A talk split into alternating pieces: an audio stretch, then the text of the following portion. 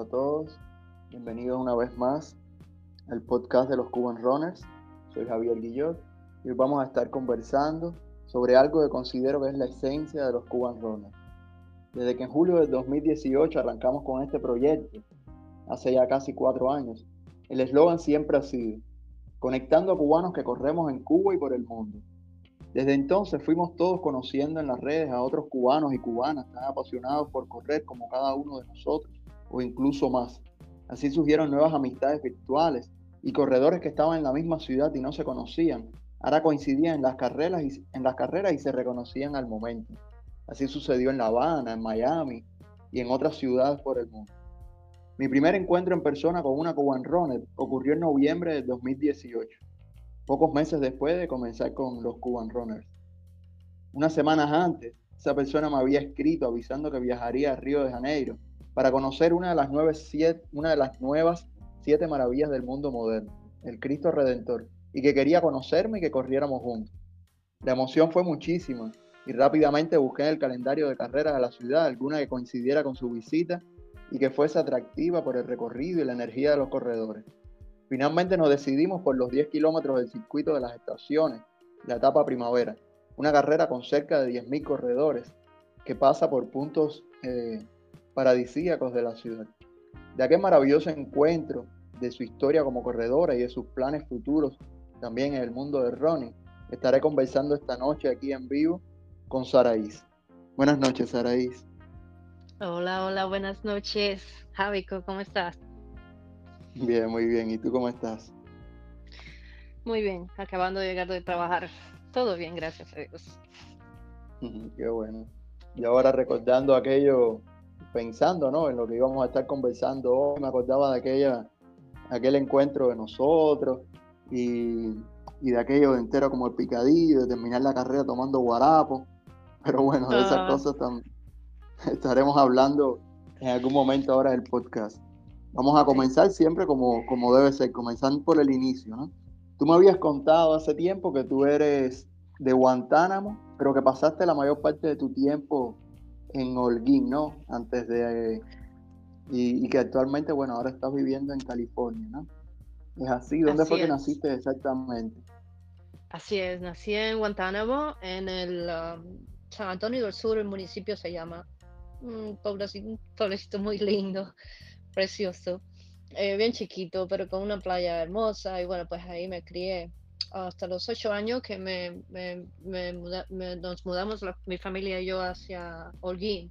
Y bueno, pues ya, ya con ocho años y en Holguín sí estuve hasta, hasta que cumplí 28 años, que fue cuando salí de Cuba, cuando tenía 28.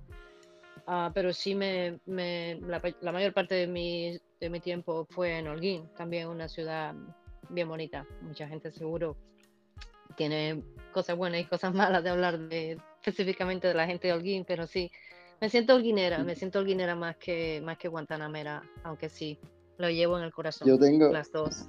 yo tengo varios, varios amigos holguineros y tuve la suerte de, de, vivir unas romerías de mayo ahí eh, ah, con todas las de la ley. Así, de noches de esas, pasábamos la noche creo que era, se llamaba el Caligari, un lugar así que era una azotea, un espacio cultural en la azotea de una galería y con música y ahí salíamos, íbamos para otro lugar y, la subir a la Loma de la Cruz con la ah, procesión. Ah, qué rico, qué rico, sí, cómo no. Eh, eh, se hacen muchos muchos eventos, muchos eventos culturales y, y Holguín, a ver, ¿qué te digo? Yo viví muchísimos, muchos años allá y pude pude participar en todas esas. También yo trabajaba en la dirección de, la dirección provincial de cultura y estaba también metida en todo eso, pero por muy poco tiempo trabajé en la dirección de cultura. Pero sí, ah, se pasa súper, se pasa súper en Holguín. Ya. Y bueno, en ese tiempo que viviste en Cuba, ¿ya tú corrías o no? Siempre he sido, desde siempre he sido activa. Mm, media loca, mi madre decía, porque ella cada vez que se daba cuenta, sí, me dice que soy eh, hiperactiva. Pero cada, cada, cada, rato estaba metida en algún deporte diferente y, ella iba y me sacaba. Ella todo lo opuesto a mí y yo no podía estar tranquila y yo lo mismo me metía en, karate que me metía en lo que fuera y ella era la que me sacaba. So, eh, fuera por ella yo no hubiera hecho nada, ¿no? pero mi carácter así súper como que, you know, una energía, I mean, eh, una energía que de alto voltaje, como aquel dice, como aquel que dice, y tenía que estar haciendo algo, incluso hoy todavía, yo creo que por eso es que corro tanto y tanto y tantas horas y tantos kilómetros, pero porque tengo que quemar la locura de, de, alguna manera.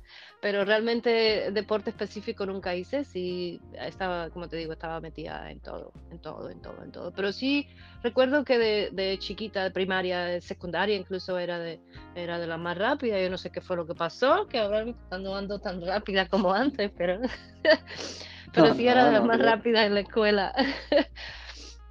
ya, y ya después entonces fue que si ya empezaste a, correr, a meterte en el mundo del running más recientemente. Cuando me mudé para acá, me, mudé, me mudé para la Florida y en la Florida eh, creo que hice como un mod run, lo que le llaman una carrera que es como en, ¿cómo le llaman una carrera que se ensucia? Que está sucia, ¿cómo se llama? Que una carrera de obstáculos, digamos, ¿no? Ah, Perdón, una, carrera de obstáculos, una carrera de obstáculos. Y eso fue lo como que las que hacen, como las que hacen esta, esta gente de que están ahí principalmente en Miami, que son la, del OCR, Esa fue la primera que yo hice, exacto, esa fue, la, ajá, esa fue la primera que yo hice. Y aquel tiempo fue ridículo, ridículo porque había que comenzar corriendo en la arena. Se comienza la carrera corriendo en la arena. Y como dos kilómetros corriendo en la arena. Y cuando yo llegué a los dos kilómetros, era el principio de la carrera y ya estaba muerta pero igual no, no tenía ninguna preparación, ¿ve? Pero ya cuando conozco a mi esposo es cuando... Pero, ¿cómo, pero ¿cómo fue que tú llegaste a esa carrera? ¿Tú te, ¿Tú te inscribiste así? ¿Tú no sabías de qué iba la carrera? ¿O alguien te invitó? Una, amiga, yo estaba haciendo judo en, en, en, en, Tampa, yo vivía en Tampa y eh, yo estaba haciendo judo. Eh, entonces en el mismo dojo donde yo estaba haciendo judo, ahí había otra americana que también hacía de todo tipo de actividades y me dijo, vámonos. Y yo me embullé, pero yo nunca, yo no había corrido. El único cardio que yo tenía era el de, ¿qué te digo? El de, el de la práctica de, en el dojo, pero eso fue todo. Y entonces cuando fui, ah, no, ella me dejó atrás, por supuesto. Yo no, yo no sabía ni lo que yo me estaba metiendo. Y, pero nada, pero me, pero me gustó, me gustó el challenge. La, recuerdo que la temperatura estaba en los 90 ese día, eh, obviamente. No ayudó no ayudó, el, el, tiempo no ayudó. Pero nada, fue, fue súper divertido. Esa fue la primera que yo recuerdo que yo hice ah, así como oficialmente una carrera. Fue en la Florida, en Tampa. ¿Eso fue más o menos en qué, en qué año fue? ¿Hace cuánto tiempo? Eh, yo diría que eso, yo diría que fue como el 2007.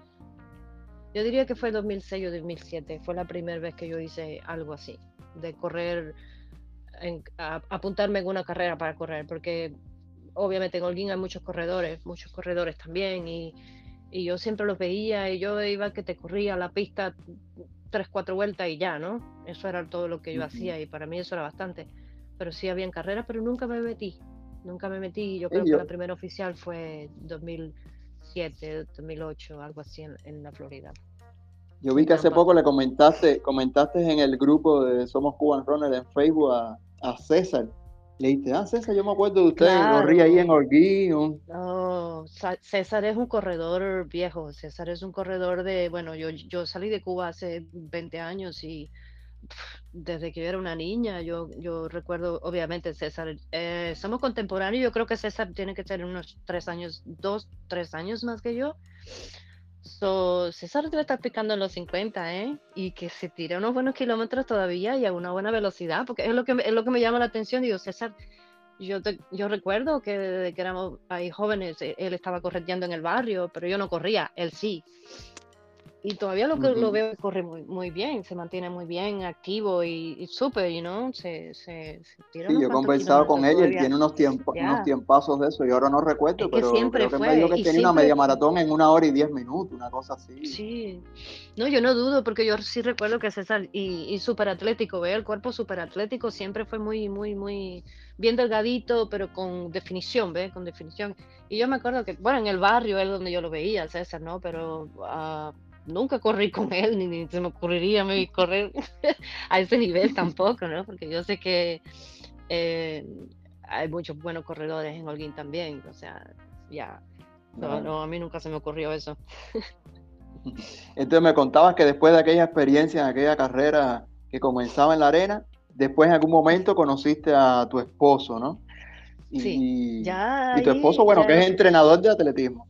Exacto, ya ahí es lo que cuando ya yo estaba, yo, yo conocí a mi esposo eh, vía internet. yo estaba viviendo en, ah, en, Tampa y él aquí en California y yo lo conocí por la internet y entonces él viajó a la Florida y nos conocimos en la Florida y después obviamente se regresa para California. Y en ese medio tiempo es cuando, como ya yo lo veo a él que está entrenando y todo, digo, ay, déjame probar a correr, que fue cuando mi amiga me invita. y pues yo, y yo fui. Y, lo que hace el amor. te digo, ¿ves? y entonces digo, déjame probar a correr, porque obviamente son cosas que, que compartes, ¿no? Con, con tu pareja y, y, encuentras cosas afines y dices, bueno, pues déjame probar a ver si me gusta o no, ¿no? Y entonces eso fue lo que pasó, por eso fue que, pero sí él, e, él es entrenador, em, él es entrenador de atletismo en una área. Ya lleva, uff, yo diría que más de 25 años de entrenador. Él se graduó de esa misma secundaria, eh, fue al colegio, a, mí, a la universidad, y se graduó en la universidad y, y, en cuanto se graduó, que estudió, eh, que estudió, em, ¿cómo le llaman en Cuba? preparación física, ¿no? Sí, cultura física, deporte. Eso, eso, estudió, ajá, estudió eso y entonces se fue a la, secundaria donde él había hecho, ah, y ahí es donde empieza a ser el, el, el, entrenador. Desde ese tiempo no ha dejado de serlo. En los Estados Unidos, en los Estados Unidos ese movimiento deportivo del atletismo en la high school, en la, en la secundaria es muy fuerte, ¿no? De ahí salen los talentos para para entrar a la universidad, disputas para entrar en los equipos para las Olimpiadas y eso. Claro, él entró en la universidad y también tienes que tener buena, bueno, buenos tiempos en la universidad para correr y él sí, se ganó la beca, se ganó la, la, beca en la, en la, en la, universidad, que estudiara lo que él quisiera y escogió la cultura física eh, para, para, para, para entrenar, ¿no? Pero él sí es, es un tremendo corredor, es un tremendo corredor, y yo soy más aburrida para él correr conmigo porque lo mío es un poco más lento y más largo, ¿no? Pero él sí es obviamente corredor explosivo de 10 kilómetros, y 5 kilómetros, 10 kilómetros, eso, es lo de él y súper explosivo y ya, y tengo, tengo aquí, no, no, no creas que la paso muy bien con, con él aquí. Pero bueno, en aquel, en aquel momento tú dijiste, bueno, él es entrenador. Pero al inicio tú dijiste, bueno, yo quiero que tú me entrenes y fue así como más o menos empezó quizá la relación. Yo creo que fue algo así. Eh, aquí hay muchas muchas carreras. Aquí en Estados Unidos cada fin de semana hay de 10 kilómetros de media, de hay un promedio de 1100 maratones en el año en, en solamente, perdón, solamente en el país, no en California. So, imagínate, siempre hay una carrera, en todos los fines de semana hay una carrera. Y fue lo, aquí, cuando yo me mudé acá ya con él, entonces cuando empiezo a correr dos o tres uh, millitas por aquí, millitas por allá, ya por pena, ¿no? Porque decía, my este hombre está entrenando, corriendo con todos los, los, los, los, muchachos de la escuela y yo, yo al menos tengo que moverme a hacer algo, ¿no? y ahí cuando entonces me metí en una, en una de 10 kilómetros, que fue la primera que hice aquí de 10 kilómetros, y la corrí por como en una hora y dos minutos. Y yo digo, oye, oye, oye, ¿qué es esto? Ah, pero muy fue muy duro. No, pero fue muy duro, fue mi primer 10 kilómetros. Y digo, esto es muy duro. Obviamente, no me había entrenado. Obviamente, no me había, no me había entrenado bien. Porque es un poco difícil cuando tienes. ¿No te habías entrenado bien tú o él? No, eh, ¿Él yo, no te había entrenado bien? Yo no entendía, yo no entendía muy bien lo que era, yo no entendía muy bien lo que, entendía muy bien lo que era la consistencia, ¿no? Para mí, correr una vez a la semana o dos veces a la semana, eso era consistencia y, y no. Y lo he aprendido con los años y con todo lo, todos los kilómetros arriba. Entonces él me decía, prepárate, haz esto, lo otro, y yo iba y lo hacía, pero al siguiente día me decía, haz esto, lo otro, y no lo hacía. ¿Me explico? es lo que te digo, sí, él, él me decía lo que tenía que hacer, pero, eh, no, sí, pero es que no, no, no entendía el por qué. Yo decía, ay, sí, lo voy a hacer y ya, ¿no? Y así fue como comencé, digo, ay, que voy a correr, pero sin, sin ningún tipo de interés de, de, de mejorar mis tiempos, sin ningún tipo de interés de, de nada, era solamente disfrutar y ya. Que todavía lo disfruto, todavía lo disfruto, ¿no? Yo toda la carrera que hago la, disfruto a mi manera. Cuando no me, pasa algo loco, pero sí la, disfruto, ¿no? Pero así fue como comencé con él, pero déjame decirte que tengo mucha presión con él porque es entrenador, es muy competitivo, es muy competitivo y yo, yo no. Yo soy, yo compito con, con así como que, no sé, como que quiero mejorar un poquito el tiempo que hice, el último maratón, pero y él también cree que yo tengo 20 años como los alumnos de él, yo tengo 47 y ya. so, sí, es una tengo mucha presión con él y, y, yo tengo mi propio entrenador. Yo no, él no es mi entrenador ahora, yo tengo mi propio entrenador, así que ya, ya es otra historia eso. Ya, pasaste una fase ya en la que ya la relación ya que se queda la parte romántica por un lado, la, parte afectiva y la, parte. No me la mezcles, por cierto, hablando... vamos a salir peleando. porque él dice, porque él, se pelea conmigo, él se pelea conmigo y me dice, si tú llegas a la línea de meta y me estás hablando así como me estás hablando, como nada hubiera pasado, tú no diste tu máximo. Yo, ¿me, me explico cómo es él? Él quiere que yo llegue a la, a la línea de beta con los ojos botados para afuera, vomitando todo, ¿no?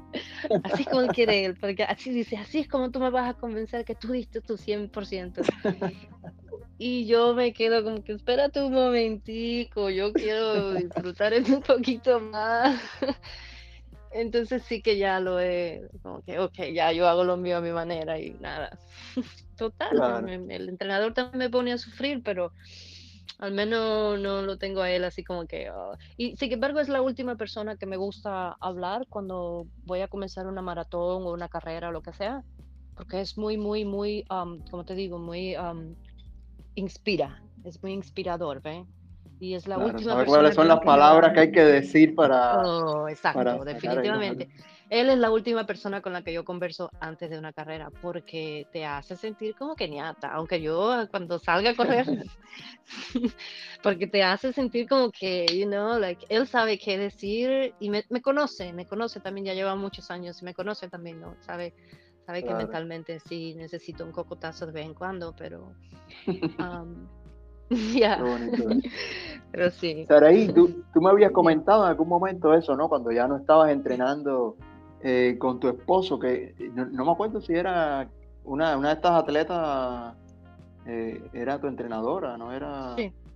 Sí, eh, se llama Lindsay Flanagan, se llama Lindsay Flanagan, es una atleta de élite aquí en Estados Unidos y la manera en que yo no la conozco personalmente, hemos hablado por vídeo, por video chat, pero ah, ella es una atleta de élite y, y, ellos entrenan eh, por la internet, como, como, ¿cómo, se llama? Ajá, o sea, tienen un, website.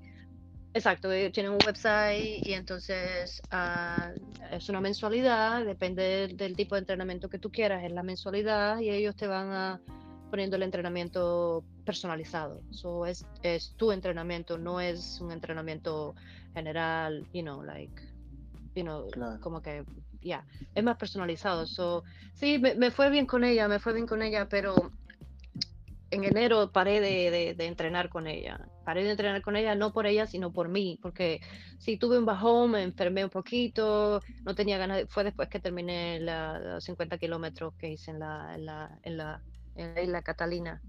Después que hice esos 50 kilómetros, nada, no sé si fue mental o el cuerpo se cansó un poquito y bajé y bueno, pues ya paré con ella, digo, me voy a tomar un, descanso. Y sí, me tomé como, yo diría como tres, cuatro, tres meses, cuatro meses, ah, yo diría sin comenzar a entrenar y ahora es que voy a comenzar a, a subir un poquito otra vez eh, los kilómetros para, para la maratón de Nueva York. Ya, pero sí, vamos, vamos, vamos poco a poco, ya vamos a llegar a, los planes futuros.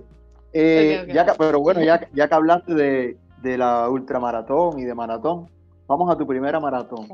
Yo, por lo que recuerdo, tú me habías dicho que tú querías celebrar, ¿no? Tu cumpleaños. Casualmente creo que, que la, la, maratón de Los Ángeles casi siempre se realiza en, una fecha cercana a tu cumpleaños. Y no sé si coincidió que, que aquella primera tuya fue el día de tu cumpleaños, fue cerca, ¿no? Algo así.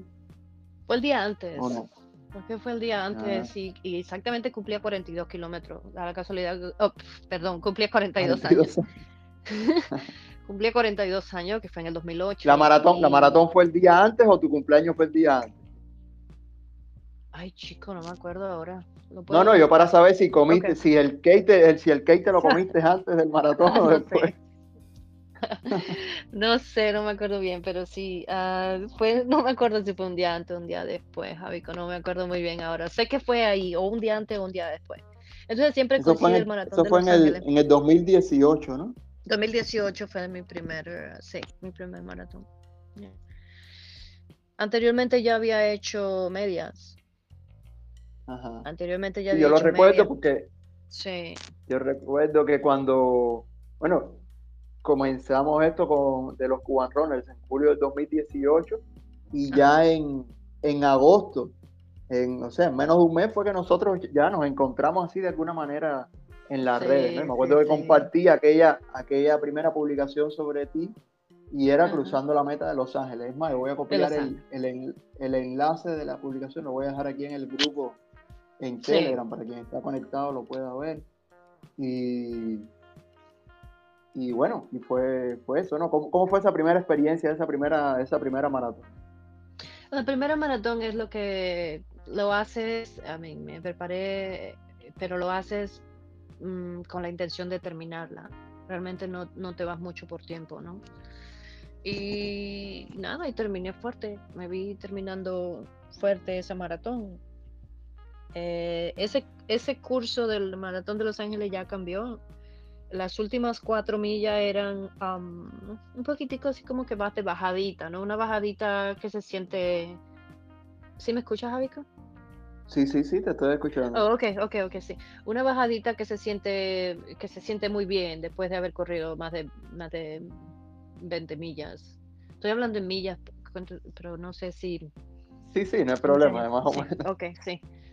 Entonces, esas, esas, cuatro últimas millas, un poquito así como que bajadita, con el aire fresco de Santa Mónica, eh, se siente muy bien, se aprecia, se aprecia.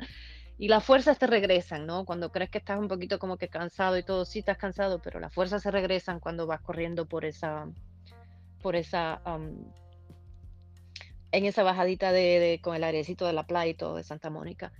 Llegué bien y como te digo, fue la primera que hice y la idea era solamente terminar. La idea era terminar. Y después comer. No, en la foto, en la foto esa cruzando la meta se te ve fuerte, se te ve contenta, se ve que llegaste entera.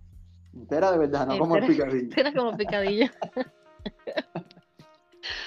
entera como picadillo. ¿Qué, ¿Cómo fue que salió eso? Eso fue ahí en Brasil, ¿no? ¿Ahí en Río? Sí, eso fue en aquella, en aquella, carrera, que, en aquella carrera que hicimos, pero eso es una cosa, yo creo que, que yo lo escuché de mi papá o de alguien hacía mucho tiempo. No, no, sí, sí, yo estoy entero, estoy entero como el picadillo. Sí, yo uso el, el, hashtag, lo uso mucho. Sí, sí, sí. sí. Cada vez que lo veo me río mucho.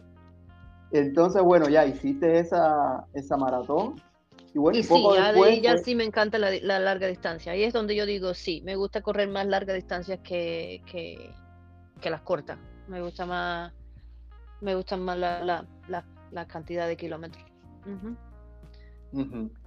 Eh, ya, entonces después más o menos de esa carrera, poco después ya que nos conocimos, me, me avisaste, ¿no? Que entre tus planes estaba a finales de año, eh, ibas a ir a, en Argentina, ¿cómo se llama? ¿O era en Chile? Me fui a, a, la Patagonia. glaciares, a la Patagonia. Sí, me fui a la, parte de Chile, sí, a la parte de Chile.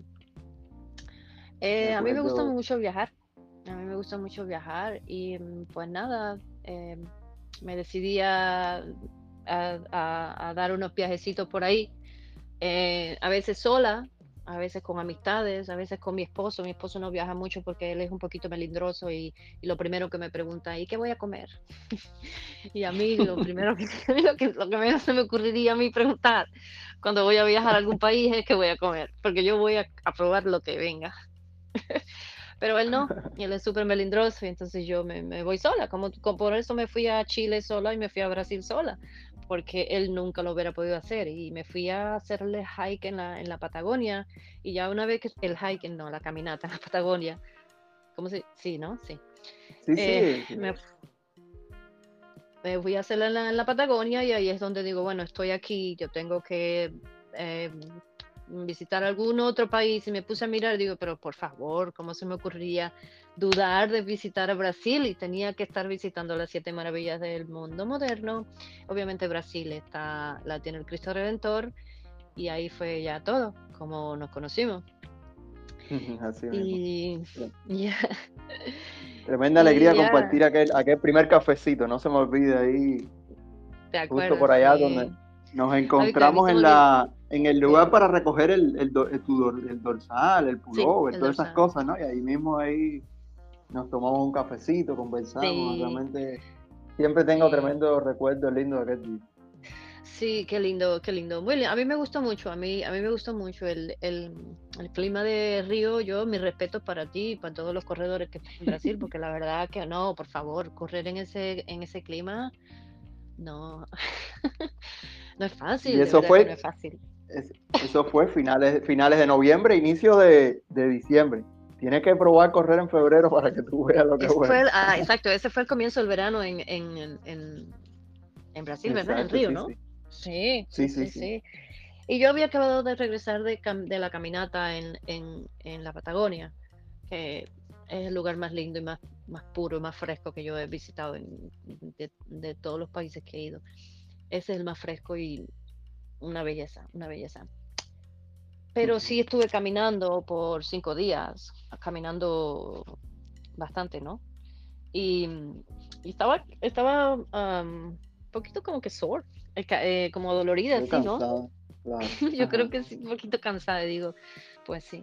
Pero me, me vinieron bien esos días en, en, en Río. Y, me acuerdo tú llegaste y me dijiste, no, me gustaría ver si puedo mejorar mi tiempo en los 10 kilómetros. Y bueno, dale, vamos.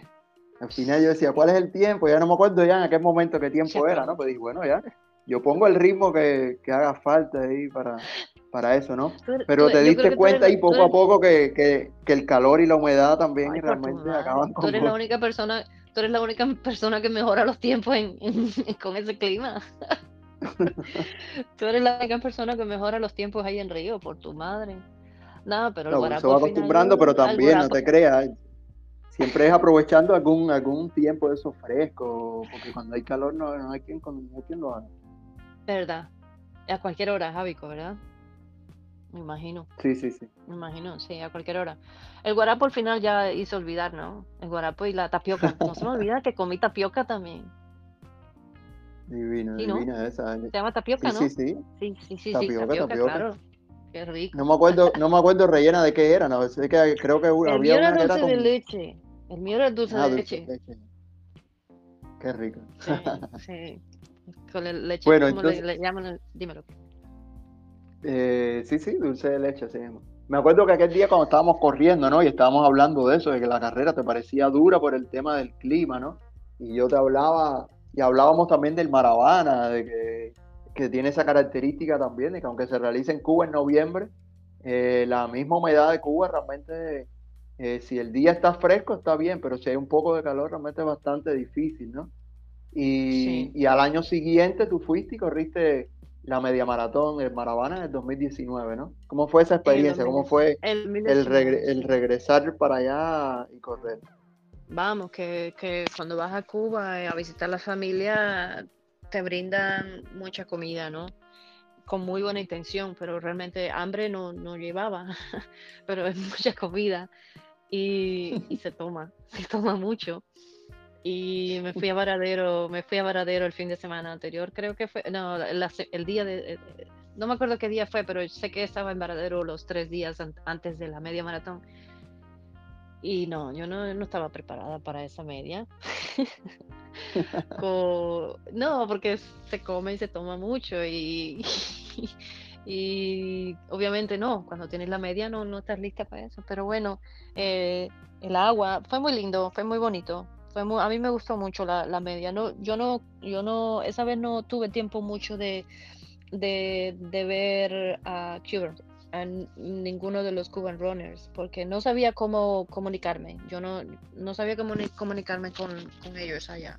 Pero sí me hubiera gustado, obviamente, em, ver a alguien. Y entonces yo me estaba quedando cerca de, de, una, de una escuela que tenía, no me acuerdo, y estaba corriendo y veía gente y me daban ganas de preguntarle, pero digo, yo no voy a andar preguntándole a todo el mundo, hey, tú eres, perteneces a este equipo, hey, tú perteneces a este equipo, es como que no sabía, ¿ves? Claro. Ya, pero la media fue, no, a mí, a mí me gustó mucho la media, aunque estuve bajo el aguacero y recuerdo, ya, recuerdo que tomaba eh, lo que me dieran en el, en el que, que, que, no sé si, si, te comentaba que me llamó mucho la atención cómo te, las cosas que te ofrecen, ¿no? no sé si organizadores de la carrera o gente, te ofrecen refresquitos y, eso es lindo, ¿no? Eso es lindo, vamos, para que sigas adelante, todo el mundo dándote ánimo. Exacto, bueno. Oh, todo el mundo son los, organizadores. Ok, sí. A mí me daba penita, ¿ves? Pero yo agarré un par de, unas bolsitas, eran unas bolsitas de, de dulces, de, de, de refresquito, muy rico.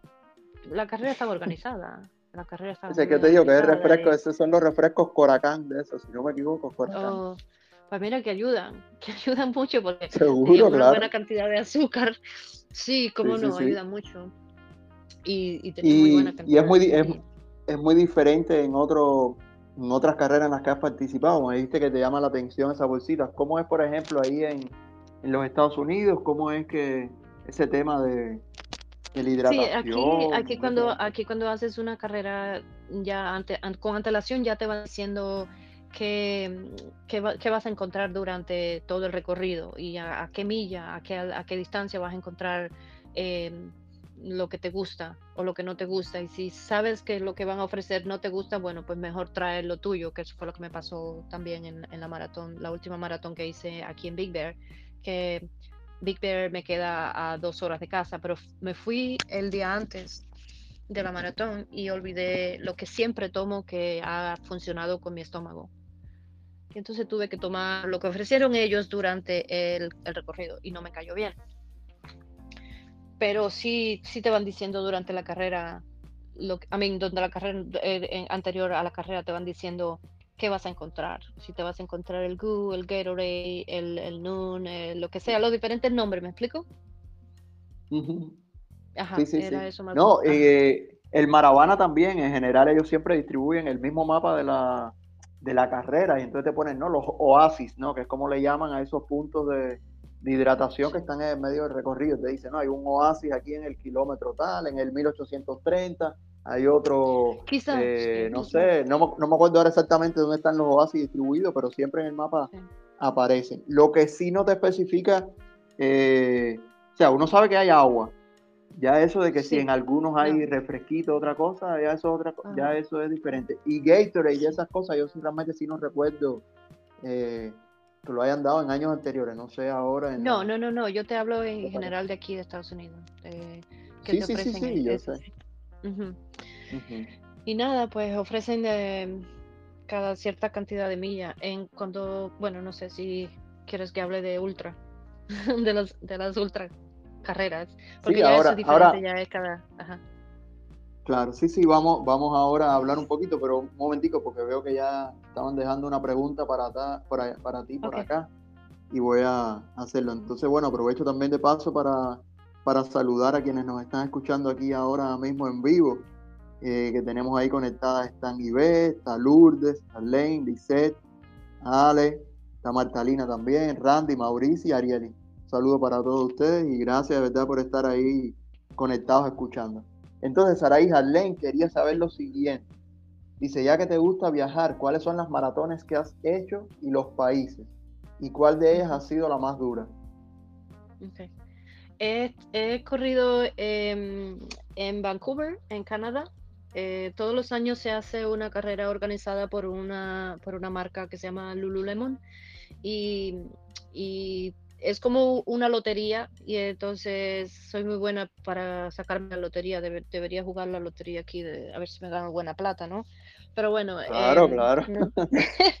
te juro, ya eh, son tres carreras las que he hecho, las que he hecho porque me he ganado eh, loterías. So, voy a tener que, pensar más en serio en eso. Pero bueno, Canadá. Y eh, no, y por cierto, por cierto, esta hora la de Nueva York igual fue por la lotería también. por eso, por eso te digo. La otra, la otra que hice en el desierto aquí en, Palm Spring también es una maratón de. Ya, pero bueno, te digo que ya he hecho tres. Ah, entonces, esa Canadá en Vancouver, eh, ya he ido a Vancouver, a Canadá, eh, dos, tres veces ya. Eso fue una media maratón muy linda. Eh, las mejores medallas, a ver, las medallas más, uh, ¿cómo te digo? Las medallas más lindas, las que más me han gustado, las más fancy, como les diría yo, ¿no? Son las de esta carrera. Que por cierto, ayer anunciaron que ya no se va a hacer más esa carrera en, en Canadá. Siempre se hacía en Vancouver, una ciudad en Canadá. Una. Entonces, a los organizadores la van a seguir haciendo, pero en otro lugar. No, ya no la van a seguir haciendo. Por lo menos la media maratón ya no la van a seguir haciendo. Lo que van a hacer ahora, según alguien eh, no oficial ha dicho, que van a hacer unos como 10 kilómetros en cada ciudades. En, en, algunas, en algunas ciudades van a hacer una carrera de 10 kilómetros, pero siempre organizada por Lululemon. Sí. Cambiaron de palo para rumba, porque una cosa es una media maratón y otra cosa porque antes la Nike también hacía eso, la Nike también hacía eso. Y, y ah, mira, mira qué cosa, esta es la cuarta lotería que yo me saqué, ahora pensando. Eh, fue en San Francisco, una carrera organizada y solamente eran mujeres. Y, y esa también ah, me, me, la gané en San Francisco. Ah, Pero bueno, Canadá. Esa, carrera de solo, esa, esa, carrera de solo mujeres era la que, la que eran unos hombres ahí que eran tipo modelos y daban unos premios y las medallas eran como si fuera una cadena Anda, esa misma.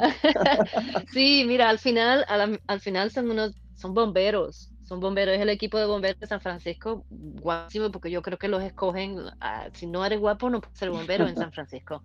Eh, y entonces te, te regalan y no, y no dan medalla, te dan una joya de una tienda muy buena em, que se llama Tiffany Company y es una joya, es una cadena, una cadena de, plata em, que te la dan y está grabado en, la, en, el dije de la cadena, está grabado em, qué carrera era, ¿no?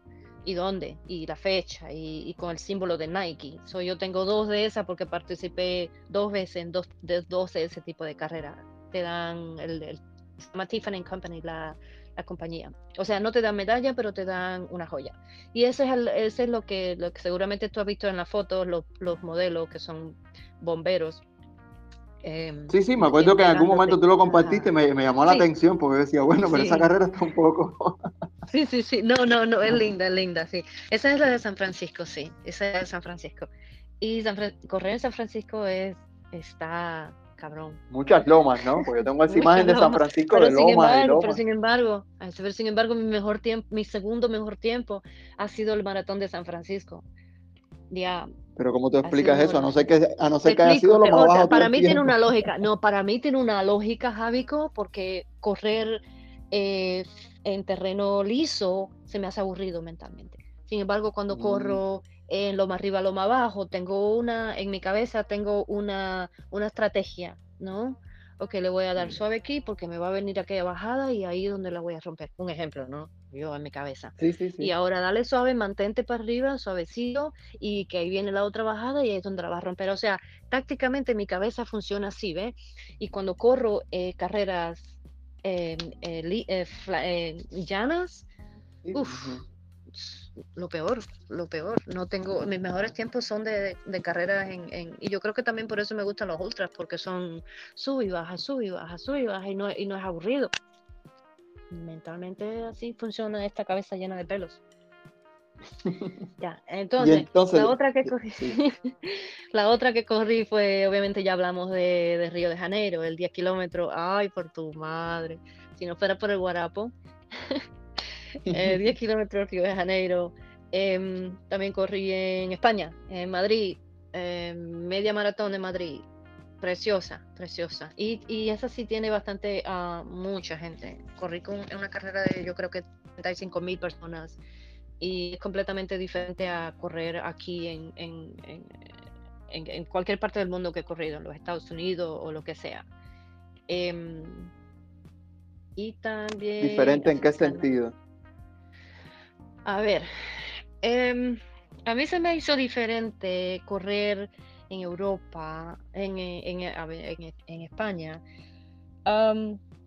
yo corrí, yo hice mi carrera normal, pero al final, cuando yo estoy mirando los tiempos y comparando eh, los rankings de por edades y, y, por sexo y todo, yo veo que mis números están casi al final. Yo digo, ¿qué pasó aquí?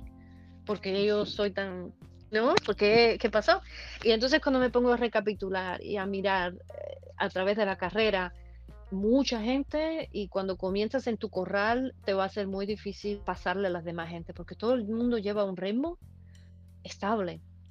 No ves, no ves a casi nadie caminando, no te voy a decir que no, pero no ves a casi nadie caminando. Es una, es como, es como que van ahí, van a correr, van en serio. Se la toman en serio.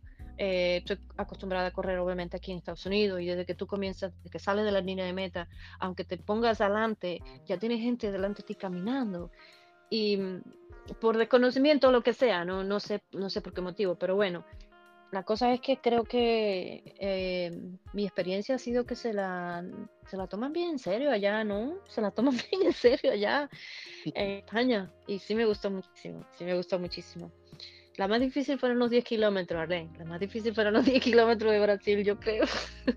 De verdad, no te creo. Uh, yo creo. Yo creo que sí. Hace, poco también. Javico, Javico, sé honesto. Tú me mirabas tú decías, niña, pero vas a correr o qué vas a hacer? Sé honesto. No, hay, hay algunas alguna fotos por ahí que se te ve la cara que verdad no la estaba pasando muy bien. No, no. Pero no, no, no. No, pero la pasamos bien. el agua, el agua que me daban durante la carrera, en vez de tomármela, me la tiraba arriba. A ver, si me, a ver si me refrescaba. Por eso, no, por eso yo en las fotos, hace poco Yuri me preguntaba, Yuri, que estuvo aquí en, en el episodio sobre las rachas, ¿no? Yuri, que es de, que está viviendo en Holanda, casualmente ella es joguinera también. Eh, ah, sí. y, y, me veía una foto de esa ahí en el Strava y me veía con la ropa todo mojada, decía, pero Javier, pero eso es sudor. Y yo le digo, bueno, a ver, yo sudo mucho, pero también lo que pasa es que mucha de esa, de la, del agua yo tomo un poquito, pero lo demás me lo echo arriba, porque es que siento que se me, se me calienta el coco, se me calienta todo. Si no me echo un agua arriba, no hay manera de que pueda seguir. Sí, sí, sí, sí. A ver, ¿qué te digo? Sí, yo creo que Brasil, con esos 10 kilómetros. y cuéntame un poco de esa experiencia, de esa... Bueno, la primera ultra tuya, ¿cuál fue? Yo, yo me acuerdo que lo publicamos, pero ahora mismo no me acuerdo qué carrera es. Uy, la primera ultra fue. Ay, ay, ay. Tendría que buscar a ver aquí en mi. Yo no sé si eran los eh, propios. En oh, sí, sí, fue, fue en Bryce Canyon, no, fue en Utah. Fue en Utah, aquí. Fue en Utah, aquí, en, aquí cerca de Los Ángeles. A mí, eh, otro, otro estado. Em, otro estado, un poquito más allá de, pasando La Vega, Nevada y todo eso. 50 em, kilómetros, 50 kilómetros, muy lindo, muy lindo. Em, una altitud, a mí la altitud me afecta, me afecta muchísimo la, la no sé, siempre, donde quiera. Cuando hice el, camino Inca en Perú, me tuvieron hasta que inyectar. ¿Qué me inyectaron? Yo no sé, a mí no me importa, a mí quítenme esto de arriba. Porque es, es, lo, es, un, es un sentimiento muy malo. El, el, mal de montaña le llaman, le llaman mal de montaña. Sí. ¿De, qué, altitud estamos hablando ahí en esa ultra? En Perú, uy, 16 mil pies, 16 mil pies sobre el nivel del mar, sí. Bueno, espérate, 5 mil metros. porque ahora me hablaste 5 mil metros. 5 mil metros, ya, ya. 5 mil metros. Sí, sí, es mucho, mucho, mucho. Oh, Pero y, la ultra, y la ultra esa que hiciste en Utah también era muy alta, ¿sí? Oh, sí, Utah también estaba muy alta. Es que aquí Big Bear a mí me afecta. Cuando yo voy a Big Bear, que Big Bear está a 7000 pies, 3000 metros, 4000, no sé a mí me afecta. Cuando bajo aquí otra vez, porque vivo aquí en la playa, y cuando llego aquí, em, me afecta. Siento todavía la respiración y la nariz me sangra allá en, Big Bear. Porque como vas a estar respirando, se te rompen los pequeños nostrils, los pequeños, los chiquitos de la nariz se te rompen y por eso es que sangra la nariz, ¿no? Porque es muy difícil respirar a una altitud. A mucha gente, a mucha gente no le pasa, a mí sí. Y lo que me pasó en Perú fue eso, que estaba haciendo el camino Inca y un día fui a, visitar la montaña de siete colores, una montaña preciosa que hay. Eh, sí, sí me gusta viajar. ¿Puedo hablar de viajar? okay. Fui a visitar la montaña de siete colores y la montaña de siete colores está por encima de los 5.000 metros y cuando llegué a... Me, me, fui muy lenta, era muy lento, muy lento subir y mm, cuando llegué arriba, el dolor de cabeza era como la, la, claridad me molestaba mucho en la cabeza, el dolor de cabeza, los ojos me lloraban solo y, me, y, alguien de, de, de, ambulancia que estaba arriba, que ya ellos saben que mucha gente le afecta la actitud, vino, me dijo, eh, me, dio una cosa para tomar, me dijo, ah, vas a tener que bajar lo más pronto posible. Y sí, o sea, ahí no tenían, ahí no tenían de la inyección, de la inyección Inca esa que tenían en Perú. Todavía no. Tenía que bajar unos tres kilómetros para que me pudieran inyectar. So, bajar ah, a, una, a una lentitud horrible que al, final, a mitad de camino hasta vomité y todo, porque es que es demasiado. el mal de montaña es muy malo, muy malo. Y me, me fui a, un, a, un, a, un, a una, una, carpa ahí que tenían con, con atención médica y sí me inyectaron algo y lo, único que yo dije, sabes que yo, yo no tengo alergia a nada, inyecta lo que sea. Yo no hago alergia a nada, ve, inyecta lo que sea. Y me inyectaron y todavía 30 minutos después fue que yo me empecé a sentir mejor. Y ya entonces, dos días después de eso fue que comencé a hacer el camino Inca. Caminar por los Andes es una belleza y dormir en la montaña y toda la cosa. Una belleza. Ahora, yo estaba, yo estaba pensando porque, por ejemplo, los atletas de élite de fondo entrenan en, en, altura, ¿no? Los kenyanos y demás. Está esta, la región esa ahí en, en Kenia donde ellos corren, en Iten o Iten, no sé cómo se dirá, que es esa zona donde están las bases de entrenamiento de, de donde está Kipchoge y todos los demás. Está ahí, pero ahora mismo estaba mirando la altura y tiene, por ejemplo, 2.400 metros de altura. Y el es lo que más o menos también eso, 2.100 pero esa altura, 2400, son 7800 pies. Y tú me estabas hablando ahí de, de alturas mayores, el doble de eso. Exacto, exacto. Es, que estoy diciendo, aquí Big Bear tiene unos 7000 pies y ya me afecta. Imagínate la que yo pasé cuando subí a 5000 metros, a 16000 pies. Ya, la, la pasé bien, bien, bien malita. bien malita. Pero bueno, nada, eso es parte de, disfrutar y aprender y todo. Pero, pero no puedo hacer nada en contra de eso. No, no hay nada que me ayude a, no tener mal de montaña, por muy bien físicamente. No, imagino que, también pudiera ser una cuestión más de, entrenamiento, ¿no? Mientras más mientras más la verdad es que no, con eso. Ah, ¿no? A, la verdad dicen, dicen que, que, cuando te va a afectar, te va a afectar. No tengo mucho, mucho conocimiento de eso, pero sí dicen que cuando te afecta, te afecta no importa el nivel, eh, buen nivel, you know, físico que tengas, te va a afectar, te va a afectar. Pero bueno, nada, no sé. Y, y nada. ¿Y, cómo fue aquella, aquella otra, aquella otra ultra en esa isla que, que había que eran bisontes, búfalos? Después, de, después de esa otra, bisonte. En esa isla sí hay bisonte, sí, sí. Sí, ¿no has comido bisonte, Jamico? ¿Cómo voy a comer bisonte? No. Como, como que no, pero tú, lo hay. No, yo sí, yo sí pero no están, Pero no están en peligro, no están en peligro de extinción, se los comen allá. Ah, yo no sé de dónde lo traen, a lo mejor lo importan, yo sé de dónde lo traen. Yo sé que aquí yo lo como. Pero bueno, em, lo he comido en picadillo, fíjate qué casualidad. Un, sabor muy, un sabor mucho más fuerte que la carne de res, mucho más fuerte que la carne de res, sí, la carne de res más suavecita y todo, ya. Pero sí, pero sí es rico. Eh, luego hice 80 kilómetros, hice, iba y ya estaba, ya me había apuntado para los 50 millas de, de Malibu y es cuando en medio de la pandemia pues me tocó hacerlo virtual. Y entonces cuando corrí a 80 kilómetros en un día con, me junté con, con, las amigas que ya estábamos metidas para esa carrera la hicimos em, por nuestra cuenta por nuestra cuenta. Pero también decidimos hacerlo antes de o sea em, eh, terminar la carrera antes del el tiempo que ellos, em, me explico, ¿cómo se dice eso? O sea, cuando haces una ultra, tienes, cuando tienes que terminarlo a tiempo determinado. Sí, un tiempo, sí, un tiempo de corte de eso, que tienes que pasar por ciertos puntos antes de un tiempo determinado. Eso, eso fue lo que hicimos. Como era virtual, lo que hicimos fue, ok, vamos a llevarnos la suave, pero vamos a hacerlo dentro del tiempo para que sea limpio, ¿no? El ¿Ustedes lo hicieron virtual o ustedes lo hicieron en la propia isla esa?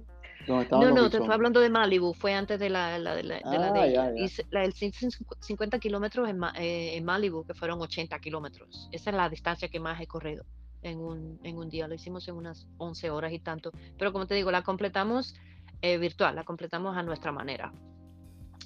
La carrera de la isla es una isla, es una isla aquí que está a una hora. Pero, y 80, pero 80, kilómetros en 11 horas y pico está, está fuerte igual, está bueno. ese tiempo. Sí, sí, eh, te digo que es, ese, es el, ese, ese iba a ser el cut-off time y lo hicimos eh, en un grupo, pero que íbamos por una calle y había un mercado y entrábamos al mercado y comprábamos un, una Coca-Cola y usa el baño y nos vamos, ¿ves? Era así, era, si tenías que parar, parabas, ¿no?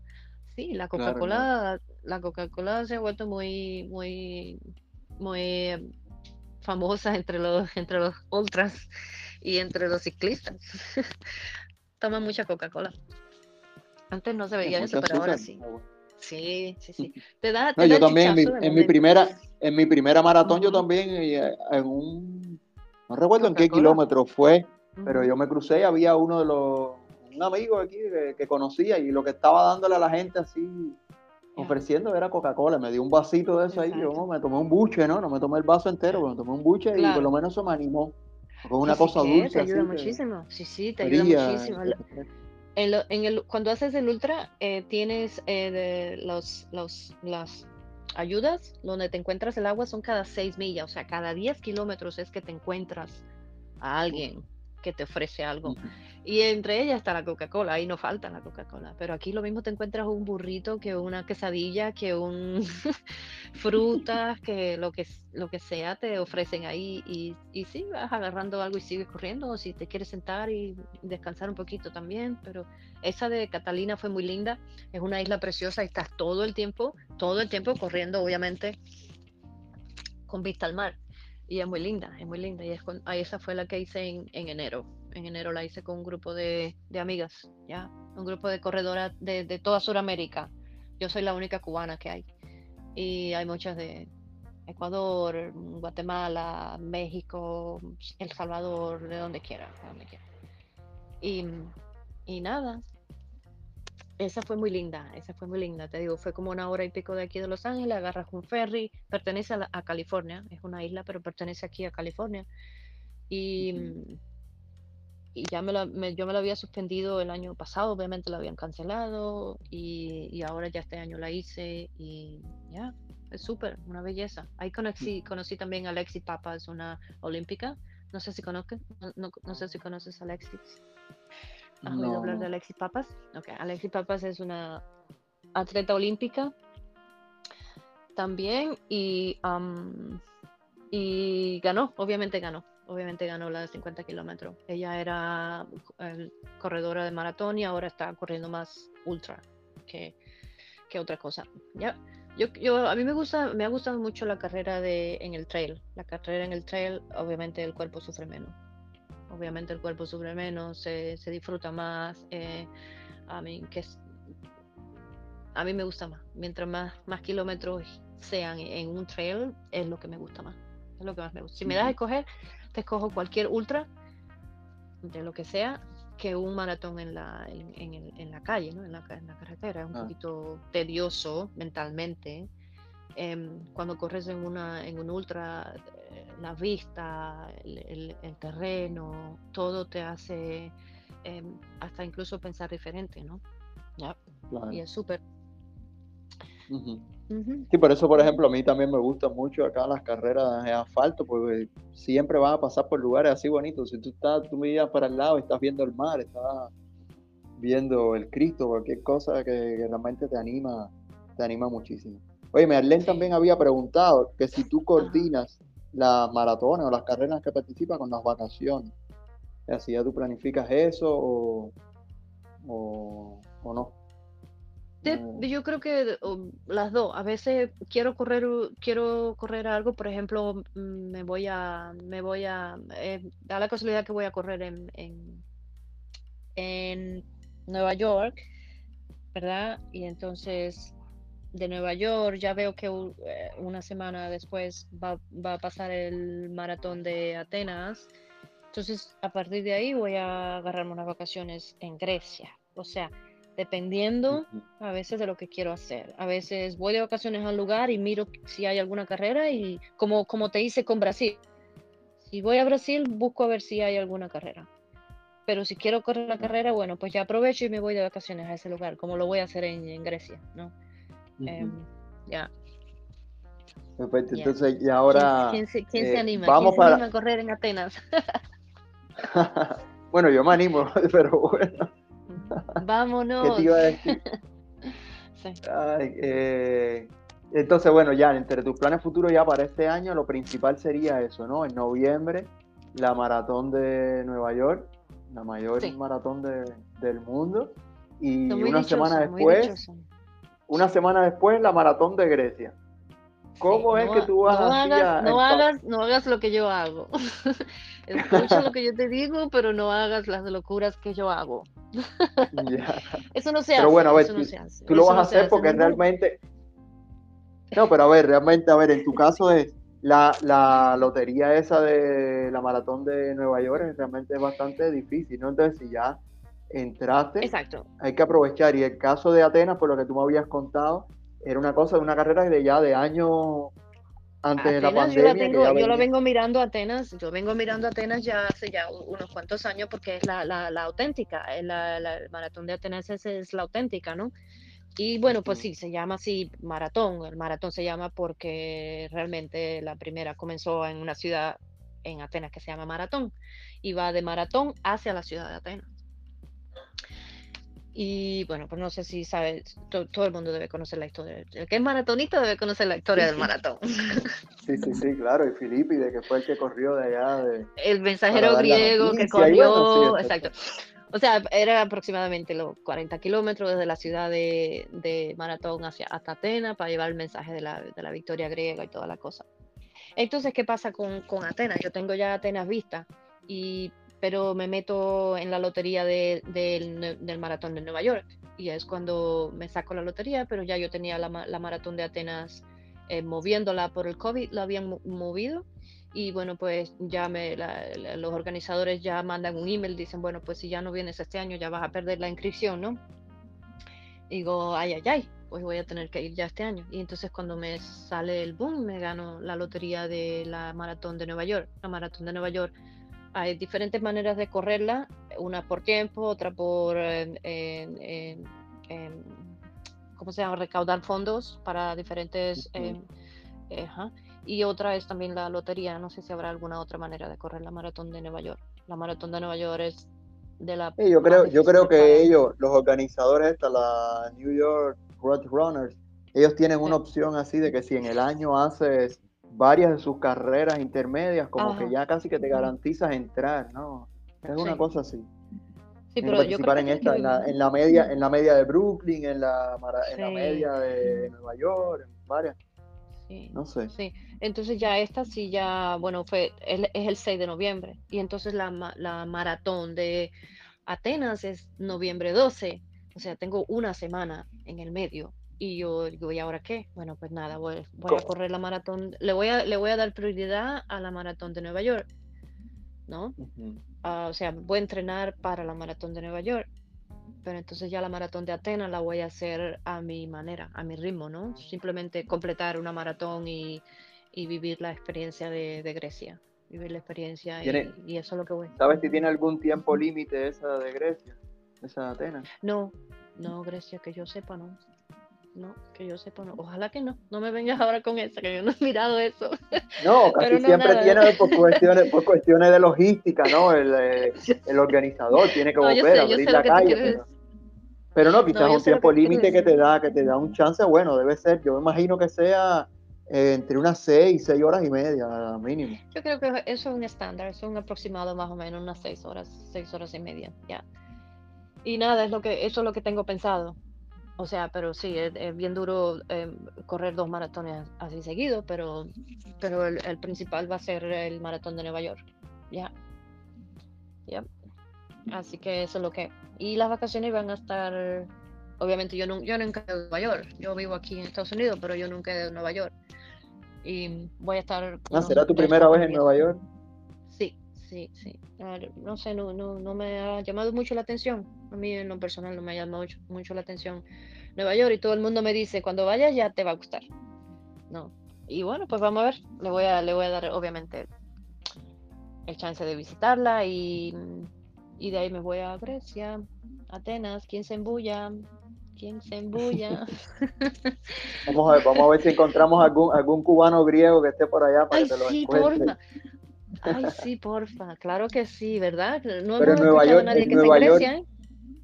No, no, no, hasta ahora que yo sepa, no. No, pues, hubo un tiempo que ahí en Strava había uno que estaba, un cubano que estaba corriendo en Grecia, pero hace rato que ya no lo veo, no me acuerdo ahora el nombre. Tengo que buscar. Pero en Nueva York, en Nueva York sí ibas a, a coincidir con otros cuban runners. Vivian corrió el año pasado y creo que este año no sé si irá de nuevo o este año iba a correr la de Londres, pero puede ser que vaya de nuevo. César también. César, ya, hablé, con César, ya, ya, ya estoy hablando con César, sí, por algunas cositas ya, ah, estoy intercambiando información con César. Sí, porque obviamente cuestión de logística no sé cómo moverme en Nueva York. Pero bueno, tengo una, mi sobrina vive allá, ella me va a, guiar y todo también, y ya hablé con César también, así que eso es lo que tengo pensado por allá.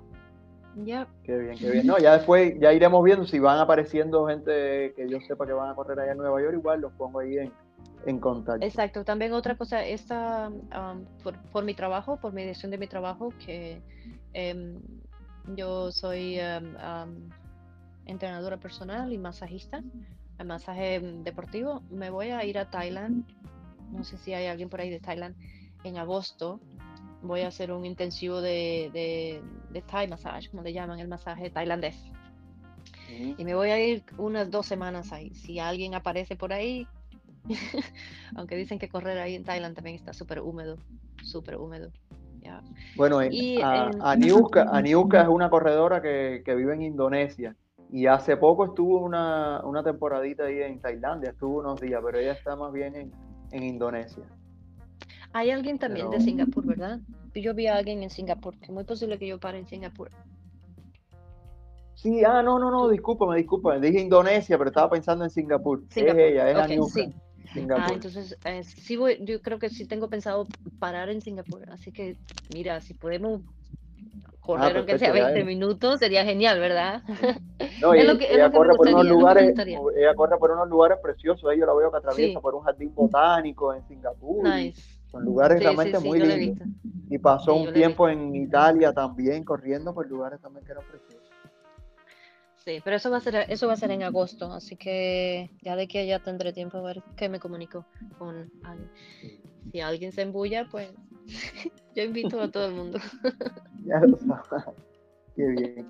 Oye, me ahí vamos, vamos a cerrar entonces con unas preguntitas por acá. ¿Puede ser? Eh, bueno, ¿cuál es tu distancia preferida? Creo que estabas diciendo que te ibas por las ultras, ¿no? Yo me voy por las ultras, sí, yo me voy por las ultras, definitivamente. Definitivamente las ultras son mi, mi favorita.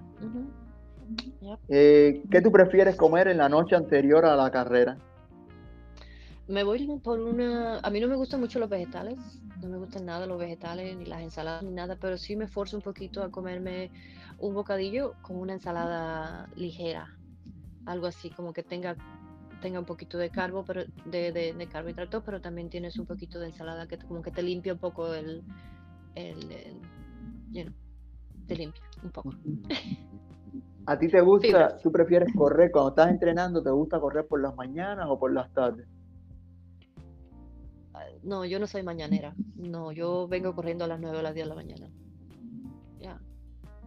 Bueno, pero a ver, a las 9 de la mañana, correr por la mañana, pero es porque duermes la mañana y sales a correr ¿O no? ¿Te levantas temprano y vas a correr a media mañana? No, no, no, no, no. Necesito, después que me levanto, necesito tiempo para. Yo me tomo mi café, eh, pero con mucha calma y necesito tiempo para, para despertarme y para que mi cuerpecito se, you know, se, um, no sé, se sienta más cómodo al correr. Las mañanas no me gustan mucho, la verdad. Pero sí, obviamente todas las carreras son en la mañana, así que ya. Pero si me das a escoger, no, no te voy a escoger una mañana muy temprano. Eh, antes de una carrera, antes de las carreras, ¿tú haces algún tipo de calentamiento? ¿O tú sencillamente llegas y te pones ahí ya en el corral para, para la arrancada? No, sí, claro, haces algo, haces algo, haces algún tipo de, you know, calentamiento, pero bien funcional, así que como, como que no estático, sino más bien moviéndote, haces el, el, leg swing que le llaman, que es la, la, pierna que la tiras para allá y para acá y mueves la cadera un poco y como que calientas un poco, un poquito, no mucho. Depende, yo también creo que depende también de la, de la distancia que vas a correr. Pero sí, aunque haga una maratón, siempre hago uh, un poquito de calentamiento, un poquito, no mucho. ¿Y haces esos movimientos y además corres un poquito o no? ¿O no corres? Sí, te puedes, te puedes hacer unos tres o cuatro eh, eh, strikes, ¿cómo se dice? Ajá. Sí, sí, strikes. Sí, después que haces un poquitico de calentamiento, eh, pues si te tiras unos tres o cuatro strikes ahí para que el cuerpo ya se vaya, el, el, el heart rate suba un poquito y, y nada, y ahí ya es lo que te sientes. Yo creo que sí me siento como que más ligera o más mm, lista, ¿no? Pero sí, claro, siempre eh, tienes que calentar un poquito, aunque sea. te digo, depende de la carrera también. Mientras más corta, más, más, más calientas. Más caliente, perfecto. Sí, eso no puede faltar. Yo creo que sí, sí. ¿Qué te iba a decir? En las carreras, generalmente tú haces, en las competencias, tú haces una carrera bastante estable en cuanto al ritmo, o te gusta hacerla así progresiva, de ir aumentando, o sencillamente sales muy fuerte y vas muriendo por el camino y llegando así eh, con un ritmo más suave. ¿Cómo haces? Ah, todas son diferentes. Ningún maratón ha sido el mismo, ninguno, ninguno, ninguno ha sido el mismo, ni, ni los tiempos siquiera han sido cerca unos del otro. yo creo que depende mucho de, cómo ha ido la Pero la estrategia, ¿cuál, la estrategia que tú haces, sí. más o menos, o tú no, o tú no sales con ninguna estrategia, tú sales Sí, sí, sí siempre la tengo, siempre la tengo, siempre la tengo, siempre tengo la estrategia de tratar de terminar un poco más fuerte de lo que comencé, obviamente sí. Y nunca, casi nunca, eh, no soy de las que de las que sale muy rápido, ¿ves? No soy de las que se calienta mucho la cabeza al principio, al contrario. Yep. Eh, cuando entrenas, ¿te gusta correr con música o sin música? No, sin música, sin música, no escucho música. Me, me altera, la música me altera mucho. Prefiero escuchar algún, alguna conversación, algún libro, alguna cosa. Pero cuando, eh, o sea, cuando, cuando entreno, ya cuando estoy en la carrera, no uso nada. ¿Me explico? Eh, sí, sí, sí, te entiendo muy bien. Hay muchos que hacen así, que en los entrenamientos van escuchando algo, pero que en la carrera no, escuchan nada. Eh, ¿Hay alguna, cuál de, la, de tus marcas personales es de las cuales te sientes más orgullosa? Ya sea la mayor distancia que has corrido, un tiempo que alcanzaste que pensaste que no ibas a poder conseguirlo. Sí, yo creo que fue una media maratón aquí que hice en en Pasadena, en la ciudad de Pasadena aquí. No es mi mejor tiempo, pero, pero fue una, una distancia que rompí después de haber corrido muchas medias y no haber podido. El 209 de la media maratón me, me golpeó por años y yo no podía bajar, mentalmente no podía bajar de aquí el 209. Y lo bajé a dos horas, no es mi mejor tiempo, pero lo bajé a dos horas, la media maratón de Pasadena, y aquello me hizo sentir eh, fuerte, porque digo, bueno, al, al, al final rompí esta, ¿no? Este 209 que, que estuve ahí por un motivo o por el otro, ¿no? yo creo que fue una, la media maratón de Pasadena. Em, ya. ¿Y cuál es la carrera de tus sueños? Hmm, sí, Atenas. Definitivamente Atenas. La he querido correr por ya muchos, muchos años. ¿ya? Ah, bueno, casi que ya vas a cumplir tu sueño ya este año. Sí, Sí, claro, si se lo permite, claro que sí. Cuánto me alegro, qué bueno. Ah, obviamente por la historia y por todo lo que está detrás de, la maratón y todo así. Pero sí, me, sí es lo que siempre he querido hacer. Desde chiquita yo sin saber dónde estaba Atenas, yo se decía, yo quiero viajar a Atenas sin saber ni siquiera. Tú sabes, cuando te pones como a soñar en Cuba, tú dices, Ay, yo quisiera ir aquí, yo quisiera ir allá. Obviamente yo también lo dije, yo digo, yo quisiera ir a Atenas, pero ¿quién sabe qué había en Atenas? A mí me gusta mucho la mitología griega también, sería por eso, no sé. Será por eso, pero sí, yo, Atenas siempre fue la que yo quise ir. Bueno, y hablando, hablando de, conocer las maravillas del mundo moderno y demás, no, no, no, quieres ir a la, a la, Gran Muralla China. Yo creo que por ahí hay una maratón que es la maratón de la Gran Muralla China. Sí, claro, si alguien me acompaña. Ando buscando gente que tenga la cabeza así loca como yo, you know? sí, sí quiero, me falta China, me falta India y me falta Petra, la ciudad de Petra. Sí. Pero la maratón de la, de la, de, de la muralla china, obviamente, dicen que es uno de los más difíciles de, de hacer. y nada, yo me atrevería, ¿por qué no? No, seguro. Claro sí. Seguro. Yo me atrevo. Bueno, Vamos a ver. Me hace falta, me hace falta que después que te que ese curso de masaje tailandés, vengas por acá, que estoy con un dolor en los gemelos que no es fácil. Oh, wow. Necesito un buen masaje. Hábito, te de tienes que dar masaje, masaje. Yo me doy masaje una vez a la semana. Una y a veces hasta más, más de una, porque es que necesita la recuperación. Necesita recuperar el cuerpo rapidito, rapidito y tenerlo listo para el próximo entrenamiento.